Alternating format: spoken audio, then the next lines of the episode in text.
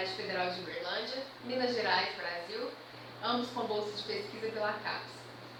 Vamos falar agora sobre o nosso artigo titulado A Ressignificação da Função Social da Empresa frente aos Direitos Humanos. Para isso, na escrita do artigo, ele foi dividido em três momentos distintos. No primeiro momento, a abordagem recai sobre o significado que assume a função social da empresa no contexto de tempos globalizados. No segundo momento, para além da discussão da globalização, pretende-se analisar a relação que se dá entre os interesses públicos e privados, de forma a analisar a possibilidade de coexistência de tais interesses. No terceiro momento, é feita uma análise sobre a efetividade dos direitos humanos, aqui compreendidos como um construído axiológico. Acerca da formalização do trabalho, o objetivo foi traçar um esboço sobre o significado da função social da empresa. Acerca da metodologia, essa aliança é uma vertente crítico-metodológica, no sentido de permitir uma maior compreensão da realidade na qual a temática está inserida. Finalmente, a hipótese levantada é de que, a partir da convergência entre os interesses públicos e privados, será possível conferir efetividade aos direitos humanos em questão. Falando um pouco sobre a globalização, no primeiro momento nós temos uma definição de Bauman, que vai caracterizá-la como um fenômeno indeterminado, indisciplinado e de alta propulsão mundial. Um outro conceito interessante é encontrado em José Eduardo Faria, no sentido de que na década de 90 a transnacionalização dos mercados, dos serviços e produtos possibilitou uma nova modificação nas relações sociais e de poder. O direito hoje atravessa uma crise paradigmática, na qual é necessário revisitar conceitos até então sedimentados. Por muito tempo, direito público e privado foram concebidos como ramos isolados, de forma que não deveriam se comunicar. Atualmente, e por meio da teoria dos diálogos fontes, trazidos ao Brasil pelo jurista Cláudio Lima Marques, através de seu mestre Eric Jaime, é necessário pensar na possibilidade de confluência dos elementos que compõem o ordenamento. E, nesse sentido, acreditamos que, através do interesse entre os entes públicos e privados, será possível ter uma maior compreensão do tema em questão.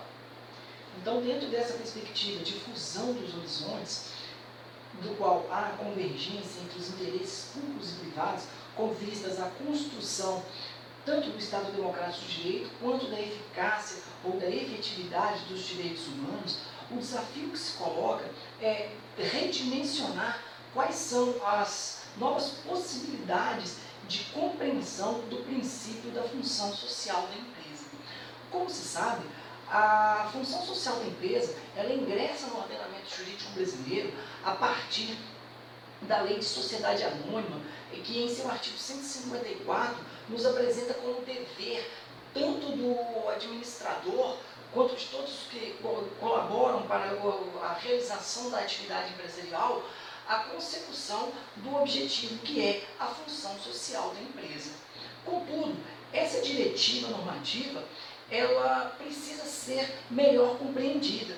Com base nisso, os materiais bibliográficos que se debruçam sobre o tema é, concebem inicialmente a função social da empresa como a criação de postos de trabalho, como a ideia de recolhimento de tributos, é, contudo, é, numa, numa linhagem, numa perspectiva mais moderna, sobretudo a partir das dimensões de cunho axiológico, isto é, valorativo, é, faz-se necessário uma nova releitura para é, alcançar é, desdobramentos necessários dessa imbricação de horizontes e tanto de interesses públicos e privados.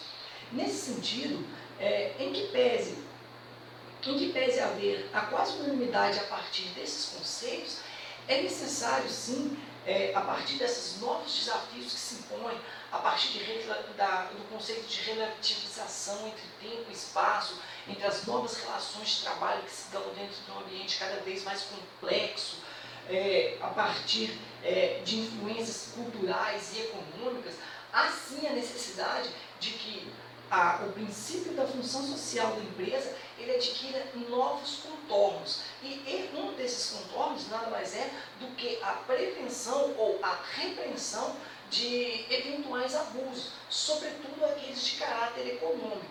Então, nesse sentido, é, o desafio que se coloca hoje é harmonizar tanto valores é, constitucionais como valores de uma ordem, de uma dimensão maior, é, de uma dimensão global, é, como é o caso dos direitos humanos.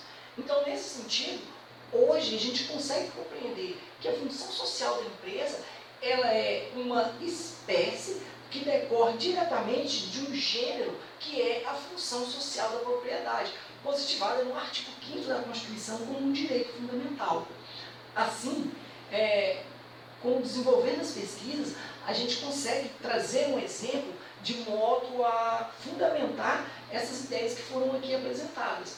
Bom, é, a gente falou então sobre a fusão de interesses públicos e privados e nesse sentido é, que foi que se deu dentro de um ambiente globalizado e desse ambiente globalizado o fator preponderante para que esse evento ocorresse nada mais é do que os direitos humanos. Então, como forma de exemplificar, a gente traz a ideia então da impossibilidade de prisão civil no caso do depositário infiel.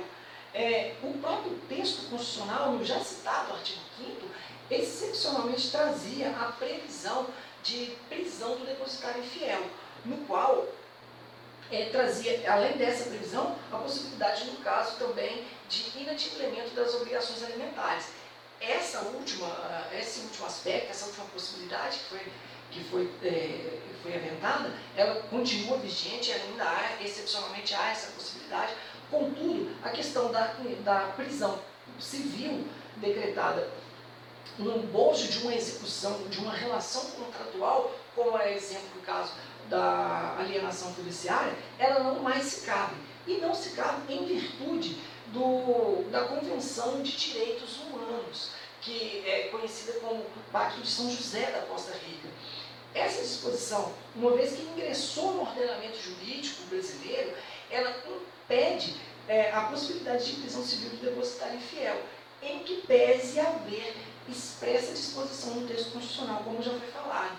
Isso porque, com a evolução do pensamento jurídico, sobretudo lastreado pelo fundamento maior da República, que é a dignidade da pessoa humana, impõe que encontremos é, métodos menos onerosos para a realização de uma obrigação creditícia, dando então o lugar de destaque que de fato merece a dignidade da pessoa humana.